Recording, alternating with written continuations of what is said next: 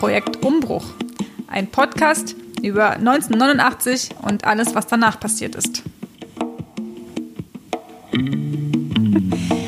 Hallo und herzlich willkommen zur ersten Podcast-Folge des Projekts Umbruch. Hallo.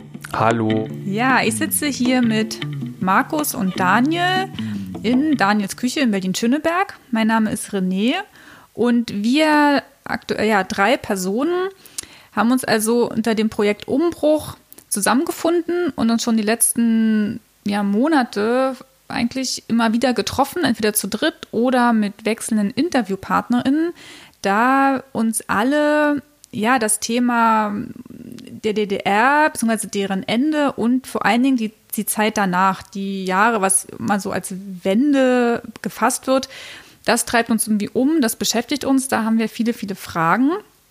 Und deswegen haben wir also dieses Projekt gegründet und wollen in den ja, nächsten Monaten, wahrscheinlich so im Vier-Wochen-Rhythmus, einen Podcast erstellen, in dem wir transparent machen und einfach unseren Fragen nachgehen, uns mit Leuten treffen, die wir irgendwie spannend finden, die sich mit dem Thema selbst befasst haben oder eben einfach dabei waren, um ja, dem weiter auf die Spur zu kommen, was war eigentlich los, wie ging es Leuten, wie hat sich das angefühlt, ähm, was für Chancen gab es, aber auch was für Schwierigkeiten und generell einfach mehr zu wissen, ja, was ist passiert. Bevor wir tiefer einsteigen und nochmal ja, mehr auch euch zeigen wollen oder hören lassen wollen, was uns so beschäftigt, welche Fragen wir haben an diese Zeit, möchten wir uns kurz einmal vorstellen.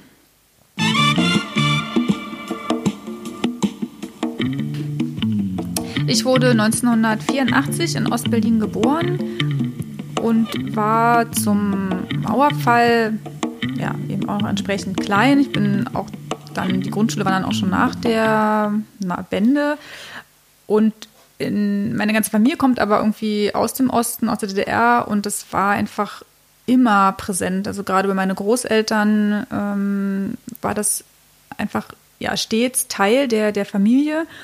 Und gleichzeitig merke ich, dass ich trotzdem sehr wenig, also eigentlich weiß über die, über die Zeit, ähm, was konkrete Fakten und Daten angeht, aber eben auch, ja, wie es eigentlich dann, welche Probleme, aber auch welche, ja, einfach okay, normalen Seiten es in der DDR irgendwie gab. Das ist das, was, ja, wo ich Lust habe, weiter, dem weiter nachzuspüren. Und ich erinnere mich selber auch noch an so ein Gefühl, weil ich glaube, das, was, was mir eben auch meine Familie mitgegeben hat, dass ich irgendwann über diesen Begriff die neuen Bundesländer gestolpert bin und gemerkt habe, ja, das sind wir sozusagen. Also für mich war das immer der Westen. Ja, die sind doch dazu gekommen, war, war irgendwie mein Bild und nicht andersrum, als ich wirklich dann dachte, ach, das meint den Osten, das als die neuen Bundesländer. Wir, wir waren doch vorher da, so ungefähr. Also, dass ich einfach. Als Kind oder was? Ja, Jugendliche war ich da irgendwie schon, aber das ähm, ist mir bis heute noch als so, auch so, wirklich so ein Gefühl. Ähm, ich habe es auch nie ganz verstanden. Ja. Äh, Zumal meine Eltern den Begriff, glaube ich, nicht benutzen, würde ich sagen. Also. Ja, also da, da steckt ja auch was, ne? Wo sind irgendwie, wo ist die Normalität, wo sind die, die irgendwie immer schon anders waren? Ähm, und das ist was, was mich dann auch im Laufe meines Studiums, ähm, ich habe Slavistik studiert, äh, auch immer weiter mich beschäftigt habe, damit, was heißt eigentlich Osten, was ist das, wer ist das, äh, wo hört der auf, wo fängt der irgendwie an? Und ähm, ja, ich deswegen also auf dieses, äh, auf das Projekt, auf die Interviews ähm, mit Leuten total Lust habe, da mich weiter mit auseinanderzusetzen. Und ja, besonders auch nochmal jetzt in diesen ganzen Jahrestagen letztes Jahr, aber es setzt sich ja jetzt auch weiter fort, da zu merken, ah, irgendwie wird da auch werden bestimmte Bilder gezeigt, bestimmte nicht. Und ähm, ich da ja auch Lust habe, für mich einfach auch nochmal ein differenzierteres Bild zu bekommen und verschiedenste Geschichten irgendwie zu hören, die ähm, ja vielleicht so auch nicht immer irgendwie erzählt werden. So, das ist Teil meiner Motivation für das äh, Projekt. Vielleicht ist das für mich ein guter Moment einzusteigen, denn wo René vom Slavistikstudium sprach, dort haben wir uns kennengelernt. Auch ich habe Slavistik studiert an, in Berlin. Ich bin auch in Berlin geboren, 87. Das heißt, ich war da beim Mauerfall. Meine Eltern haben Geld für mich bekommen als Begrüßungsgeld und es gleich investiert. Auch immer sehr schöne, interessante Geschichten, was Leute mit ihrem Begrüßungsgeld gemacht haben. Genau, da, also ich war in Ostberlin dort auch aufgewachsen und inzwischen wohne ich, wie wir gehört haben, jetzt im Westen von Berlin, im schönen Schöneberg. Ähm, ich bin an dem Projekt interessant, weil ich glaube, es so, also ich finde diese Erfahrung des Umbruchs so spannend. Wie, was ist da passiert? Was haben Leute erlebt? Wie sind sie damit umgegangen? Ich glaube, es ordnet sich ein in so ein allgemeines Interesse an Biografien und Lebensverläufen von Menschen, was mich begleitet. Und irgendwie ist es auch Teil meiner, der Familiengeschichte und wie auch, also in dieser Familiengeschichte ist es zwar einerseits präsent und andererseits wieder nicht präsent. Und dieses ganze Thema, es ist, es ist da, es ist wichtig, es ist politisch und irgendwie gleichzeitig ist es so verschwommen. Man weiß nicht so richtig, was gehört dazu, was gehört nicht dazu, was, was passiert da. Und das finde ich, ist eine gute Motivation. Man weiß so einiges, man weiß nicht so viel, sich mehr damit zu beschäftigen. Und deswegen machen wir das hier zusammen, worüber ich sehr froh bin. Auch dieses Zusammen freut mich sehr gerne, weil ich glaube, diese Idee, dass man sich regelmäßig mit Menschen trifft, um etwas zu gemeinsam zu tun, etwas zu verfolgen, was und wir hoffen, dass es für die Gesellschaft auch interessant ist, aber vor allem ist es auch für uns interessant und das finde ich ist eine sehr gute Motivation und macht es so spannend. Und das ist auch nochmal etwas anderes, als das Thema wissenschaftlich zu begleiten oder zu beforschen. Es sozusagen so in gewisser Weise bürgerlich frei, sich das anzuschauen. Das gefällt mir sehr gut. Ich bin 32 Jahre alt und sehr gespannt, wie, was uns hier noch alles begegnen wird im Rahmen unseres Projektes. Äh, ja, schön. Ich wusste auch gar nicht, dass du in Berlin geboren bist, René. Siehst du mal. Wieso bist du eigentlich in Berlin geboren? ähm, meine ganze Familie kommt aus Berlin äh, und ich bin dann aber in Cottbus, genau, in Südbrandenburg groß geworden. Äh, das genau, vielleicht auch nochmal als so eine äh, nicht unwichtige Hintergrundinformation. Also ich bin, glaube ich, mit drei Monaten weggezogen aus Berlin. Genau. Baseballschlägerjahre oder wie der Hashtag heißt, der dazu zu dieser Zeit. Gerade für Gebiete, für sowas wie Cottbus und so oder Rostock, ja. da denkt man sofort, aber das wird uns bestimmt auch nochmal begegnen. Ja, ja total. Äh, genau, ich bin auch in Berlin geboren. Wir haben ja schon mal festgestellt in, äh, in einem Vorgespräch, dass wir alle Elektrikerväter haben. Das finde ich auch lustig. Also wir haben auf jeden Fall irgendwelche Gemeinsamkeiten und das führt uns ja auch irgendwie zusammen. Ich habe das Gefühl, dass ich so im, als ich mal zum ersten Mal länger in Westdeutschland war, äh, noch mehr darüber nachgedacht habe, warum oder was eigentlich so ostdeutsche Themen sind, weil viele Leute im Westen sehr blind waren dafür. Also und das hat mich, glaube ich, noch mehr nachdenken lassen darüber. Also dass sie zum Beispiel gar nicht, also dass ich zuerst mal geguckt habe, ist eigentlich hier noch irgendein anderer aussieht. Das ist nicht mein erstes Denken sozusagen, wenn ich Leute sehe, aber es war irgendwie interessant. Äh, tendenziell sind ja Aussies ein bisschen unterrepräsentiert, würde ich sagen, in bestimmten ähm, Kreisen dann. Äh, und das hat mich, glaube ich, mehr darüber nachdenken lassen, wo das eigentlich herkommt. Und diese ganze Wendethematik war natürlich in allen Ostfamilien, würde ich sagen, zumindest in meiner, immer so ein Bezugspunkt, mal mehr oder mal weniger, aber es war halt immer klar, irgendwas ist krasses da passiert und es gab so eine Unzufriedenheit mit dem, was danach 1990 oder so im Zuge von 1990 und danach passiert ist irgendwie. Und das äh, hat mich irgendwie schon immer umgetrieben. Und ich habe das Gefühl, dass voll viele Leute in unserer Generation, also auch in unserem Alter, so Anfang 30, sich dann mal öffnen für sowas.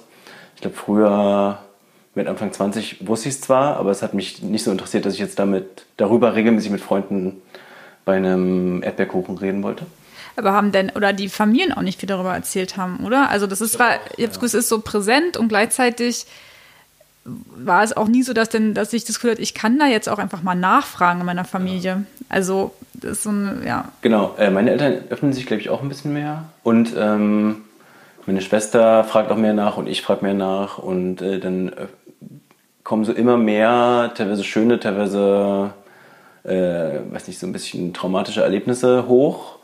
Und ja, vielleicht liegt es auch daran, dass meine Eltern dann mittlerweile so 60 sind und dann auch mal so ein bisschen darüber erzählen wollen und so. Äh, ja. Markus ist auf jeden Fall unser Küken. Ich glaube, er ist anderthalb Jahre jünger als ich. Ja. Aber auch trotzdem, trotzdem Begrüßungsgeld bekommen. 31-jähriges Küken. Genau, ja. Äh, ich war mit ähm, einem Jahr knapp äh, im Kinderwagen über der, äh, auf der anderen Seite der Mauer in West-Berlin. Dann hat sich meine Mama das Begrüßungsgeld abgeholt. Auch für mich. Ich weiß gar nicht, was ich bekommen habe. Muss ich mal fragen. Und äh, was wir vielleicht auch nochmal erzählen sollten, das ist natürlich jetzt total improvisiert, ähm, ist, was überhaupt den Namen ausmacht vielleicht auch. Ähm, Projekt Umbruch, wie kommt das? Ich glaube, wir haben uns ein bisschen schwer getan mit der ganzen Thematik Wende. Dann wollten wir so ein bisschen so einen cheesy Titel, der auch noch äh, den Umbruch zum Kapitalismus sozusagen thematisiert. Und am Ende sind wir bei Umbruch gelandet, weil das am ehesten so ein, ein Stück weit wertneutraler, aber trotzdem so Transformationsbegriff ist irgendwie, der zeigt, dass da irgendwas sich krass verändert hat. So würde ich sagen. Es war ein richtiger Prozess. Wir haben doch so verschiedene Begriffe gesagt, so Komposita von Begriffen zusammengetragen. Ich glaube, ich habe auch irgendwo noch hinten in meinem Hausaufgabenheft so eine Liste von Begriffen, die ich gleich. Was ist ein Hausaufgabenheft? Ein Hausaufgabenheft, also die kann ich gleich nochmal holen und so ein bisschen was vortragen. Aber es war schon auch voll spannend, weil mit dem Namen meines Projektes sind viele Sachen verbunden. Das war super interessant. Ich laufe mal los und hole es schnell.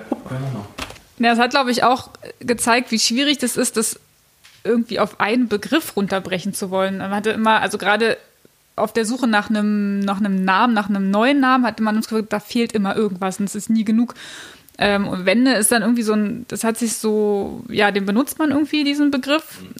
Und äh, ich fände es aber da auch irgendwie spannend, weiter zu überlegen, was heißt es eigentlich, trifft es das wirklich oder was wäre eigentlich ein besserer Begriff, der irgendwie diese Zeit oder ein Stück weit ist es ja, dauert es ja bis heute noch an, der das irgendwie ähm, fasst. Ja, aber also fängt ein bisschen Arbeitstitel ähm, und ja, vielleicht auch wirklich so eine Offenheit oder auch eine, vielleicht eine Kritik an den Begriffen, die es halt bisher irgendwie gibt.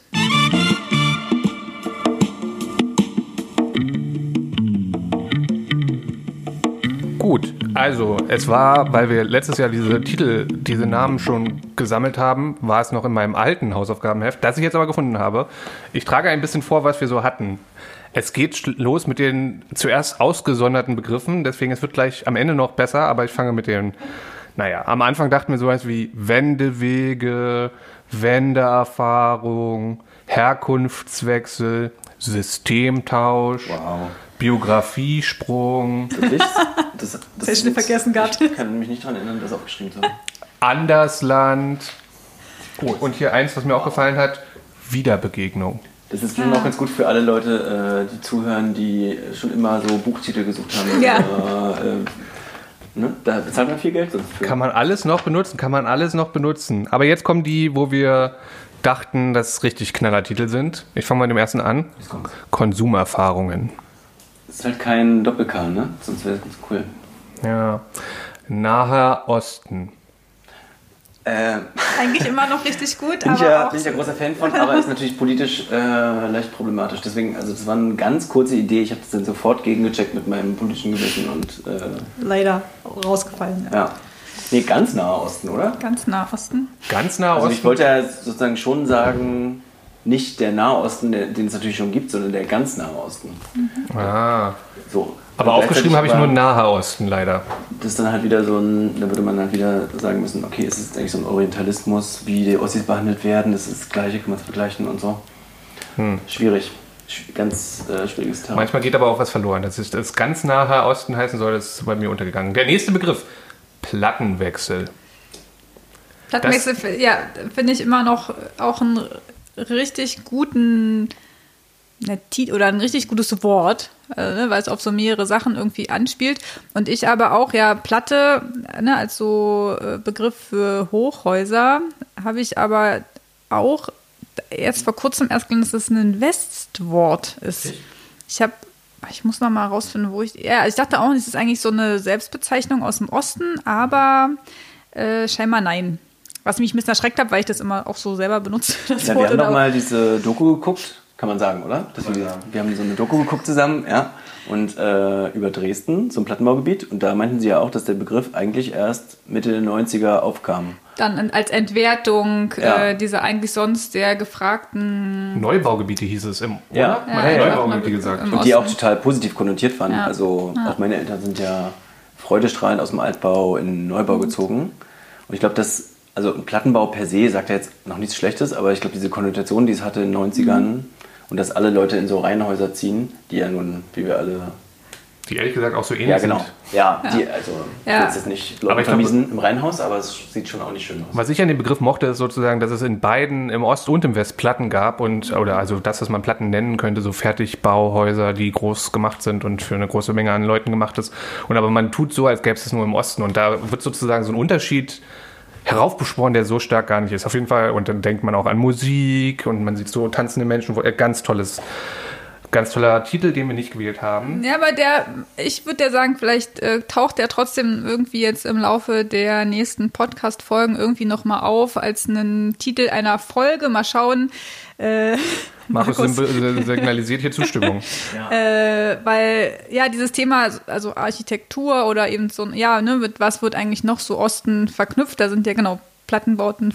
Das ist so auch ja so ein Symbol für den Osten und dabei wird finde ich so viel auch vergessen, dass es einfach ja auch ein mal ganz also auch so progressiv war, auch irgendwie guten Wohnraum für Leute irgendwie zu schaffen, wo man alles auch vor der Haustür hatte, die Kita und die Läden und das irgendwie, ja, wenn man, finde ich aber heute in Marzahn ist oder sowas oder Hellersdorf, ist das so auch irgendwie verloren gegangen. Da weißt du, da wohnt man, es sind so Schlafstädte und irgendwie so ein, ja, mehr passiert da irgendwie gar nicht. Also wir dem fände ich, aus ja. Marzahn-Hellersdorf kommen? Kommen aus Marzahn-Hellersdorf. Aus aus Berlin haben wir noch gesagt, ne? Ja, Ja, also es ist schon... Ich glaube, eine kommende Folge wird sich auch damit beschäftigen, Ja. dass wir zu dritt dahin fahren und dass wir René mal Auer, Auer, Auer, Auer. Zeit, Das finde ich sehr spannend. Die. Grenze zu Ich fahre da auch immer so gerne hin. Da, äh, wie, es sieht da so ganz. Ja. Man sieht so, es gab so, ich, ich mache es an einem Beispiel, es gab so eine Ecke mit so Tischtennisplatten, da waren so zehn Tischtennisplatten, als ich klein war. Und dann drei, also dann irgendwann sind wir da weggezogen, dann waren, da, da waren glaube ich noch fünf Tischtennisplatten übrig, da war ich so 14. Und dann war ich vor, weiß nicht, sieben Jahren nochmal da und dann waren da noch ein, anderthalb, würde ich das mal nennen, Tischtennisplatten übrig. Und ich, ich gehe 90 Prozent davon aus, wenn ich da heute hinfahren würde, ist ja keine einzige Tischtennisplatte mehr übrig. Und das ist, glaube ich, auch ein bisschen ein Zeichen davon, dass Sachen auch vielleicht falsch gelaufen sind. Naja. Ich kann mir vorstellen, dass die Zuhörerzahlen da durch die Decke gehen, wenn wir so einen Ausflug nach Marzahn-Hellersdorf machen. Das wollen bestimmt viele hören. Also Marzahn-Hellersdorf, Also- viel Natur, sehr schön, die Ja. Wuhle, ein gutes Krankenhaus. Einzige Seilbahn Berlins. Einzig, noch, noch, mal sehen. Der wollten ja so, in Wannsee wollten sie auch eine machen. Wirklich? Na, zum ja, Wannseeturm. aber, Aber ich glaube, es ist abgeschmettert. ja. Entschuldigung. Ähm, ich gehe mal weiter. Wir haben noch äh, den Titel Montagsmodus diskutiert. ja, wo kommt der her? Habe ich vergessen. Dann gibt es noch den Titel, der kam sehr gut an. Volle Regale.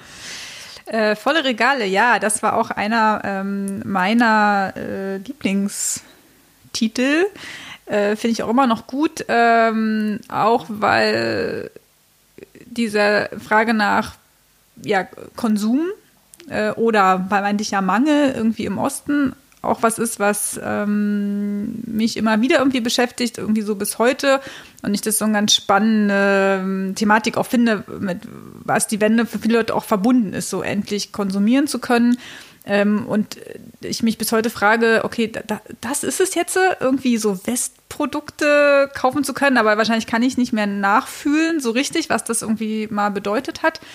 Ähm, aber das finde ich äh, ja einfach spannend, da weiter drauf zu gucken, wie sich das bis heute fortsetzt. Also zumindest auch meine Erfahrung, dass wenn ich irgendwie, ähm, ich, ich reise viel nach Russland, zum Beispiel auch, es gibt, wir haben es gibt, es mangelt an so viel, aber was gebaut wird, sind irgendwie Shopping Malls, wo ich mir frage, wer zur Hölle kann sich leisten, da irgendwie einkaufen zu gehen, aber es sche- scheint bis heute so, Hauptsache es ist irgendwie da und man kann so zumindest da reingehen und sich das irgendwie angucken.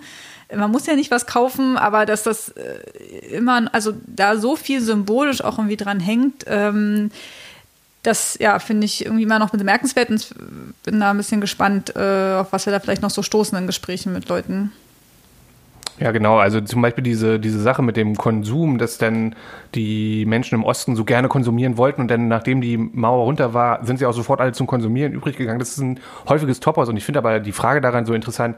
Man fragt nie, wo kommt denn dieser plötzliche starke Wunsch nach Konsum her? Also ja, sie bauen diese Shoppingcenter und die schaffen dann auch diesen Wunsch und man tut immer so, als ob die Leute, die dann shoppen wollen, weil sie umringt sind von Shoppingcentern, die verrückten Leute wären. Aber man könnte auch mal fragen, wer diese ganzen Shoppingcenter dahin baut und was die für eine Mitverantwortung tragen. Und so, das finde ich, hoffe ich, dass wir da noch hinkommen, da so einen Schritt über das Übliche hinaus zu gehen. So, das waren Warte die vollen nee, Regale. Markus wollte auch noch was Äh, sagen. genau, ich finde es äh, ein super Titel. Ich glaube, das war auch so ein bisschen unsere Grundmotivation, uns auch darüber Gedanken zu machen, äh, was war eigentlich dieser Umbruch, äh, auch in so der alltäglichen Erfahrung der Leute, was wurde ihnen so versprochen, vielleicht äh, in der Wendezeit, was wurde nicht eingehalten und irgendwie habe ich auch das Gefühl, dass öfter, so wenn man mit Leuten redet, also mit Älteren, äh, die so ein bisschen abgegessen sind von der ganzen Wendezeit und so, dass die genau das eigentlich aufbringen. So, uns wurden alle möglichen vollen Regale versprochen oder so, äh, sozusagen, wir haben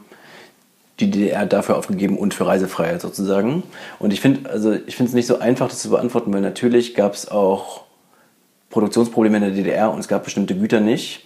Und bestimmte Sachen waren natürlich auch, ich glaube, es hieß Bückware oder so, war, glaube ich, der Begriff. Also du musstest schon, entweder du hattest Kontakte, also andere Art von Kapital sozusagen und Zugang zu bestimmten Leuten. Und du konntest aber natürlich auch eigentlich die Grundsachen kaufen. Und äh, deswegen finde ich das ganze Thema auch super interessant.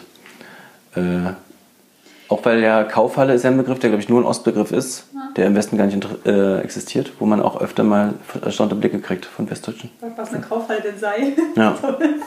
ja. Das kann man sich ja nun wirklich selber erklären, ganz ehrlich, Eine Leute. Halle, wo man kaufen kann, ist doch klar. Ich weiß nicht, wo da die Frage ist. Gut, nächster Titel. Ja, Kochen mit Wasser. Kochen mit Wasser, ja. Ich äh, habe mal mit meiner Nachbarin gesprochen, die ist äh, eine sehr coole Frau. Ist, glaube ich, so 70, 75. Wenn sie jetzt zuhört und sie ist jünger, dann hasst sie mich. Liebe ähm, Grüße. Liebe Grüße. Und äh, die hat gesagt, na, ich wusste ja schon, die ist als junge Frau manchmal nach West-Berlin gegangen und sie meinte, sie wusste ja schon, dass sie drüben auch noch mit Wasser kochen, aber die Leute wollten ja alle rüber, äh, grober Wortlaut, äh, heute kaufen, morgen bezahlen, äh, aber hätte sie ihnen ja auch sagen können, dass es gar nicht so besonders ist da drüben, sozusagen. Fand ich irgendwie lustig. Und Kochen auch noch mit Wasser finde ich irgendwie allgemein so, ein, so einen nüchternen Blick auf, ja, ist auch gar nicht so besonders anders. Ich mag auch diese Kombination, dass jemand vor der Mauer wusste, was da los war und dann sozusagen, das, das finde ich irgendwie auch so interessante Geschichten. Ja. Vielleicht interviewen wir die Frau mal, wenn sie es ergibt. Das wäre sehr interessant. Ja, und ich finde, was da aber halt auch drin steckt, ist so ein bisschen, ja, diese Perspektive, das Motto, alles ist irgendwie besser im Westen. Und was aber zum Teil ja auch vielleicht eine Haltung, die dann auch Leute aus dem Westen durchaus auch mitgebracht haben in den Osten, so jetzt äh, zeigen wir mal, wie es irgendwie richtig läuft oder äh, auch so ein, ja, ne, ist ja immer bis heute halt viele Leute aus dem Westen sind, die bestimmte äh, so Führungspositionen irgendwie bekleiden und ähm, äh, am Ende, genau, kochen sie eigentlich halt auch nur mit Wasser, aber haben halt zeigen das irgendwie anders oder können sich anders verkaufen oder so, ja, nagt das, glaube ich, bis heute daran, dass irgendwie oder vielen aus Ostdeutschland irgendwie, ne, so unterstellt wird, ja, sie können das einfach nicht so gut zeigen, was sie alles irgendwie können. Ähm, und das ist auch immer noch was, wo so, eine, so ein Unterschied irgendwie aufgemacht wird. Und ich das halt auch spannend finde, da weiter hinzugucken, wo gibt es eigentlich, wo gibt es diese Unterschiede oder ist es wirklich an Ost-West festzumachen oder nicht? Oder also oder an, an welchen anderen Momenten vielleicht so, ne, was irgendwie sonst noch Herkunft oder Geschlecht, was weiß ich, irgendwie angeht. Ja, von daher auch einen Titel, der vielleicht doch nochmal. Wir haben auf jeden Fall, ja, noch fünf weitere Titel. Ja, noch fünf, mein aber also. fünf nur noch. Das eine ist, glaube ich, auch relativ schnell. Also, naja, wo ist die Wende? Ja, äh, weiter? Weiter. Plaste Blues. Ah, nee, weiter. Ich glaube, das betont hier das mit dem Plaste versus Plastik. Aber wir kommen noch zu einem Begriff, der es vielleicht noch stärker herausstellt, der nämlich heißt Brockensplitter. Markus. Brockensplitter finde ich stark. Ähm, ist auch, muss ich jetzt der Transparenz halber sagen, ja auch mein Vorschlag gewesen, aber ist okay, dass er nicht genommen wurde. Ist aber, finde ich, auch was für eine Folge zu Konsum und allen anderen Sachen. Weil Brockensplitter sind ja so kleine Schoko-Süßigkeiten mit Ost-Hintergrund. Die Knusperflocken oder? Ah ja, nee, Brockensplitter gibt es aber auch noch. Egal, anyway, dann habe ich es, glaube ich, verwechselt. Stimmt, die Knusperflocken sind das. Aber Brockensplitter gibt es doch auch. Naja. Aber ich glaube, das sind nochmal verschiedene Sachen. Aber Also hier zeigt sich, wer gut seine Rolle hier vorrecherchiert hat und wer nicht. Äh, ich nicht. Und, äh, aber der Brocken ist ja auch ein Grenzberg zwischen West und Ost gewesen. Das ist ein weiterer Begriff, der voller Assoziationen steckt. Harz, ne? Also Wie Plaste und Plastik auch, obwohl euch das jetzt gerade nicht mehr so überzeugt hat. Nächster Titel: Selfmade Wende. Äh, Wende, Wende, sorry. Wende. Selfmade Wende, ja. Passiert Nee. auch nicht so viel bei euch. Okay, und der Nee. letzte Begriff ist Tauschen. Ich frage mich, ob ich die einfach nur aufgeschrieben habe. ihr wirkt nicht so, als würdet ihr das zum ersten. Okay, naja, tut mir leid. Naja, aber volle Regale, Koch mit Wasser, tolle Ideen waren es, aber wir haben uns jetzt für den Umbruch entschieden und das ist auch in Ordnung. Aber die sagen ja auch was darüber, was uns interessiert, finde ich. Deswegen war das eigentlich voll die hilfreiche Übung, weil die auch so ein bisschen vorstrukturieren, welche Themen man eigentlich interessant findet. Ja, aber es könnte, man könnte jetzt auch ein bisschen verwirrt sein. Deswegen ist es vielleicht gut, wenn wir nochmal klarer sagen, was wir mit dem Podcast erreichen wollen und was uns interessiert.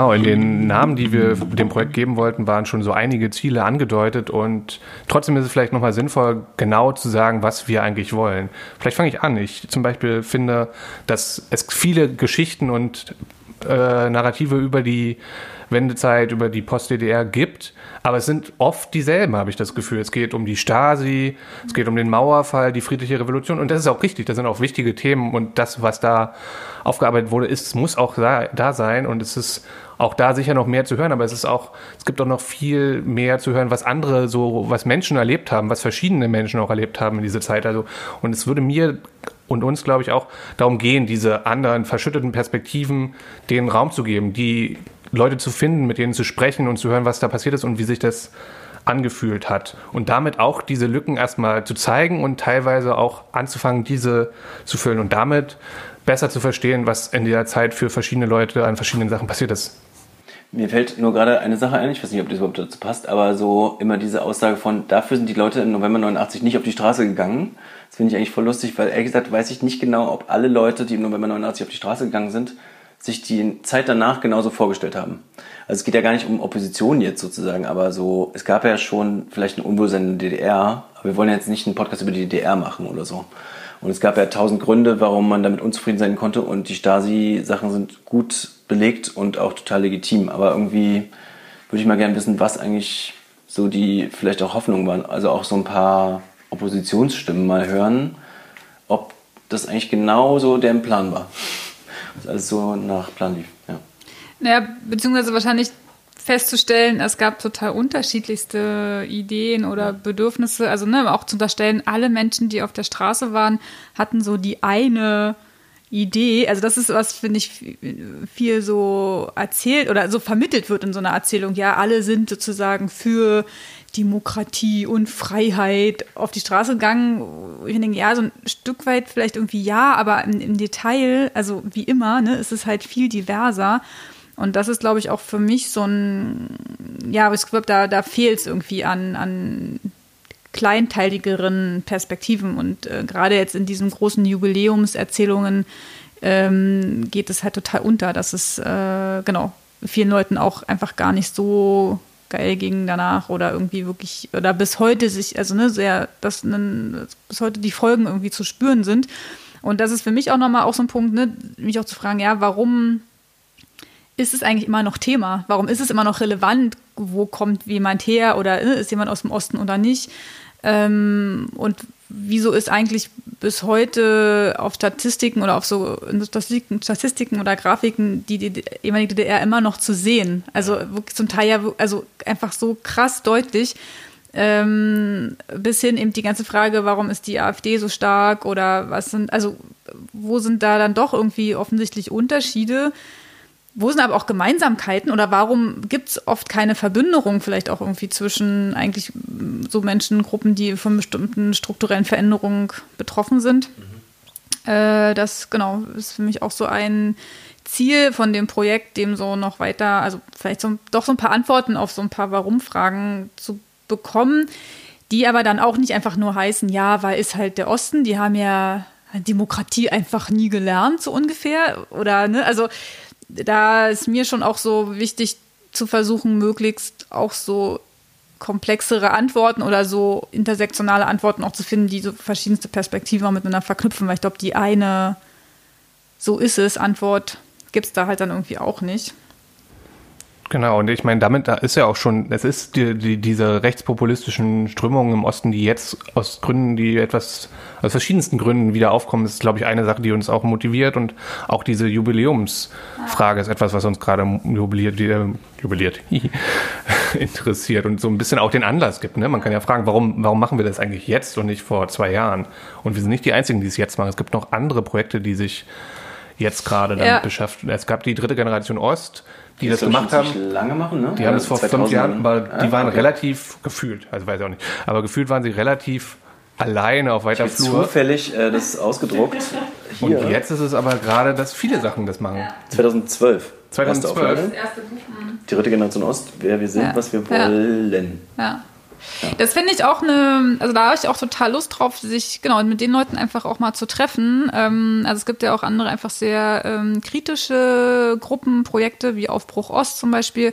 Ähm, und da einfach so ein bisschen mehr auch selber zu recherchieren, zu schauen, wen gibt es da alles noch, wer, ja, wer äußert sich auch einfach mit generell in diesem Themenfeld, aber eben auch mit einer kritischen äh, Perspektive darauf. Also was ist für mich schon auch wichtig, dass wir das ja jetzt nicht aus einem, keine Ahnung, aus einem historischen, also sicherlich auch mit einer historischen, mit einem historischen Interesse, aber ähm, ich glaube, da kann ich für uns alle sprechen, dass wir auch, eine gewisse, auch eine politische Haltung haben oder auch einen gewissen Anspruch und auch eine, eine kritische Perspektive ähm, auf das, ähm, ja, wie, wie, was so große Erzählungen sind, wie der Blick heute sozusagen auf sowas wie den Osten irgendwie ist. Ähm, und das, ja, äh, oder auch ne, zu, zu, fragen, was hat denn Kapitalismus eigentlich auch gemacht dann äh, mit den Leuten, die dann da plötzlich äh, mittendrin waren äh, und damit irgendwie klarkommen mussten.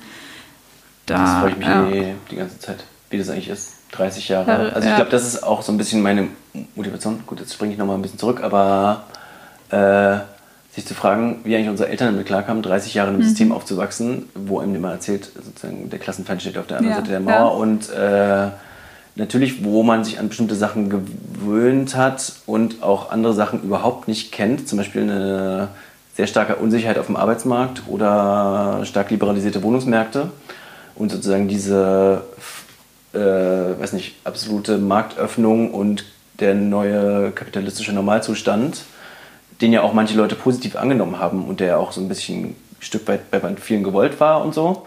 Aber ja, was ist da eigentlich passiert? Ich habe gerade nochmal gedacht, die dritte Generation Ost hat sich na, im Zuge der wahrscheinlich des 20-jährigen Jubiläums gefunden, das angeguckt und gedacht, was da los und dann sich da als Initiative gegründet und ein bisschen gebraucht, bis sie das erste Buch rausgehauen haben. Das erklärt wahrscheinlich. These. These. Ja, können wir uns auch noch mal mehr mit beschäftigen. Gibt vielleicht auch eine Folge dazu, äh, vielleicht wäre es auch spannend, sich mit Leuten, also die gibt es ja irgendwie auch noch. Also es gab ja noch ein zweites Buch und ähm, ich weiß nicht, ob sie sich irgendwie offiziell wirklich aufgelöst haben, aber sind auf jeden Fall nicht mehr so präsent, äh, jetzt so medial. Mhm. Aber vielleicht, ähm, also genau, ich erinnere mich auch daran, dass sie eben auch einer der, einer der ersten waren, die dann so auch eingefordert haben, ey, fragt doch irgendwie eure Eltern, fragt doch eure Großeltern, lasst uns mehr darüber sprechen. Es ist so viel tabuisiert irgendwie. Und ich glaube, jetzt mit dem größeren Abstand ist es vielleicht auch wirklich nochmal leichter und äh, ja, haben Leute vielleicht auch irgendwie mehr Lust zu erzählen. Oder genau, wir, vielleicht ist es auch bei mir so für so, ich traue mich vielleicht auch mehr, einfach mehr zu fragen. Mhm. Ähm, ich glaube, eine Sache, die mir noch einfällt, zu warum jetzt, ähm, ist ein Stück weit, dass ja ein paar Akten auch geöffnet werden jetzt. Also das ist was, was man, glaube ich, so gar nicht so auf dem Schirm hat, aber ich glaube, es gibt dann auch mehr Medienberichte über die frühen Jahre der Treuhand zum Beispiel, die jetzt, glaube ich, sich ungefähr 30 Jahre jährt. Im März 1990 wurde die gegründet. Äh, da können wir auch gerne eine Folge zu machen und uns noch einen Titel ausdenken oder so. Ähm, und das ist ja das Symbol für voll viele Ossis, dass ähm, sie verarscht wurden eigentlich. Weil im Prinzip war es ja die Institution zur treuhänderischen, treuhänderischen Verwaltung des DDR-Staatsvermögens und äh, ich glaube, es gab auch Überlegungen, sozusagen das Volkseigentum dann über so Anteilsscheine zu verteilen, weil es ja gar nicht so viel Privatvermögen gab irgendwie. Und wie es dann alles lief, ähm, das wird jetzt eben historisch aufgearbeitet und da kann man, glaube ich, jetzt viel mehr zu machen als noch vor fünf Jahren zum Beispiel. Und es ist gleichzeitig so eine krass politisch aufgeladene Thematik.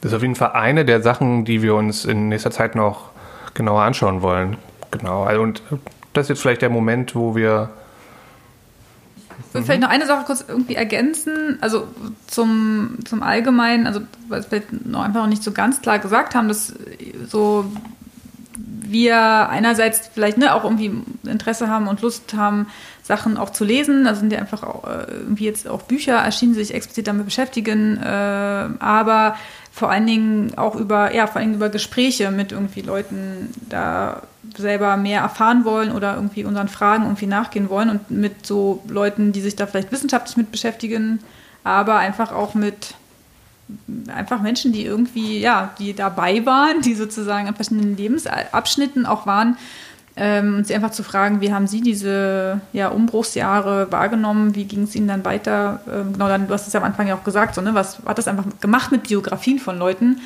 Ähm, und da ist es dann genau vielleicht irgendwie die Nachbarin oder einfach Freunde, die wir haben, Leute, die vielleicht ja, einfach Lust haben, auch darüber zu erzählen, um möglichst auch diverses Bild irgendwie dann auch zu haben. So.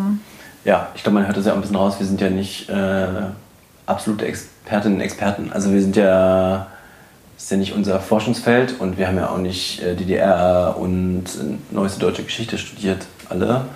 Sodass wir jetzt auch gar nicht so einen Expert-Podcast, wir erklären die Welt-Modus durchhalten können. Länger als fünf Minuten, wo wir was erklären. Und es war ja schon jetzt hier sogar viel gefährliches Halbwissen äh, da von mir. Äh, ich mehrere Daten vergessen. Deswegen ist es immer gut, sich auch mit Leuten zu unterhalten. Und das und wird mit Expertinnen und Experten, ja. Mhm. Genau, das wird eine der Sachen sein, die wir machen werden. Wir werden uns mit Menschen, die sozusagen in der Zeit gelebt haben und es müssen nicht nur zwangsläufig Leute aus dem Osten sein, es können auch Leute aus dem Westen sein. Das ist auch ja, total interessant, ja. wer da was wann gesehen und gedacht hat und mhm was die Leute erinnern, dann auf jeden Fall ist es sinnvoll, Expertinnen zu treffen und das werden wir so viel können wir ja schon mal vorausschicken, auch als eine der ersten folgenden Folgen machen, dass wir mit Reiko Hannemann, Hannemann? Hannemann. Mhm. Jemanden treffen, der sich mit Biografieforschung und mit der Umbruchserfahrung von äh, 1990 auseinandergesetzt hat, sprechen werden über, was ist sozusagen, was passiert in der Forschung, was wissen wir, was sind so Fragen, die da viel verfolgt wurden, was sind auch Tendenzen, was sind Probleme und was sind vielleicht auch Sachen, die in jüngerer Zeit neu geworden sind. Das wird eine Sache sein, die wir uns anschauen. Wir werden uns auf jeden Fall auch mit Medien, mit Büchern, mit Texten, mit Texten aus der Zeit vielleicht auch, mit Filmen ein bisschen auseinandersetzen, mal sehen was. Aber ich kann mir schon vorstellen, dass wir zusammen uns Lütten Klein anschauen, dieses sehr populäre Buch im Moment. Was ist daran cool, was ist daran vielleicht auch schwierig? So etwas kann ich mir vorstellen. Was ja auch ne, für uns auch von Anfang an eine wichtige Rolle spielt, ist auch wirklich zu versuchen, Perspektiven äh, zu zeigen, die sonst auch nie so viel vorkommen, wie zum Beispiel ähm, von ja, so migrantischen äh, oder migrantisch geprägten Perspektiven, die auch äh, in der DDR vorhanden waren und dementsprechend auch die Wende miterlebt haben. Also ne, das so, ähm, also GastarbeiterInnen zum Beispiel, äh, was ist, wo ich glaube, dass man weiß das zwar irgendwie, so sie, sie gab's und aber was dann irgendwie, also wie genau, unter welchen Umständen sie eigentlich in der DDR auch gelebt haben und dann aber vor allen Dingen, was für sie auch die, die Wende bedeutet hat, ist was, was irgendwie ganz, ganz wenig, also ich will nicht sagen gar nicht, aber es wird sehr wenig thematisiert und zumindest was ich so verfolgt habe im Zuge des Ganzen der Jubiläumsfeiern im letzten Jahr, war das jetzt irgendwie nicht so präsent. Ja. Ähm, und das äh, finde ich auch nochmal was, was genau ich total interessant finde und ähm, selber merke, da weiß ich ganz wenig und fände es spannend, da irgendwie Leute zu treffen, äh, die zum Beispiel dann ja aus Vietnam in die DDR kamen, hier geblieben sind oder auch wieder gehen mussten. Auf jeden Fall können wir uns auch die Zeit direkt nach der Wende mit den sogenannten Baseballschlägerjahren, was wir da gelebt haben. Ich finde zum Beispiel auch diese, also wir haben auch über die Sendung Weißen See gesprochen, die ja sehr positiv besprochen wurde oft wo ich persönlich sagen muss, dass ich schon zwischendurch mich oft geärgert habe. Ja, ich habe äh, mehrere ähm, wutentbrannte Nachrichten bekommen, wo mich quasi aus der SMS jemand angeschrien hat. Also du, Daniel? Geschrien ist vielleicht aber so ein Nein, bisschen... Also der, der, der, die DDR wurde erneut nur über die Stasi oder mehrheitlich durch die Stasi erzählt. Die Stasi ist natürlich ein wichtiges Thema. Das ist der politische Bereich, in dem wir uns bewegen. Das ist nicht zu verharmlosen. Also ich sehe die Serie ein bisschen anders. So viel kann ich ja schon sagen. Aber das ist ein interessanter äh, Konflikt, den wir haben. Also ja. Genau. Und eine Sache, die wir uns vielleicht auch anschauen, wie in anderen Regionen Osteuropas die Wende, also wir sind auch da keine Experten, obwohl wir Slavistik studiert haben. Und ihr beiden schon, ne? Sind keine Slawistinnen geworden, aber ein bisschen damit auseinandersetzen wollen wir uns auf jeden Fall. Wir sind sehr gespannt und es liegt viel vor uns. Ich glaube, eine Sache kann man noch sagen, Entschuldigung, dass ich die Abmoderation abmoderiere. Äh, wir können vielleicht alle Sachen, die wir immer besprechen, auch so als Linksammlung dann so mit dazu in so einen Text packen, weil ich finde manchmal, das ist nicht schwer. Wir haben die Links eh, auch so Bücher und so. Äh, und nicht alle Leute hören vielleicht bis zum Schluss durch. Vielleicht haben Leute schon aufgehört, hier zuzuhören. Und wir wissen es gar nicht. Das wäre sehr schade. Also, in der nächsten Folge werden wir wahrscheinlich nicht mehr nur zu dritt sein, sondern schon mal mit einer Person ins Gespräch kommen. Nur nochmal, falls äh, Leute zuhören, die jetzt denken, okay, vielleicht wäre das interessant für mich, aber vielleicht ist mein Leben gar nicht so erzählenswert. Falsch gedacht. Äh, alle Leute können die interessantesten Geschichten haben und äh, ich finde im Großteil gerade der Ostbiografien, in Westbiografien wahrscheinlich auch, in allen Biografien gibt es so viele tolle Details zu erzählen. Äh, man kann einfach auch über die Wende allgemein reden, über die Jahre, was man gedacht, empfunden hat. Man braucht keine hohen Ämter bekleidet zu haben und auch nicht in Massenorganisationen der DDR gewesen sein. Braucht auch nicht in der Opposition gewesen sein. Man kann auch ganz normale Person gewesen sein und äh, das ist interessant für uns, finde ich. Oder? Auf Schon. jeden Fall.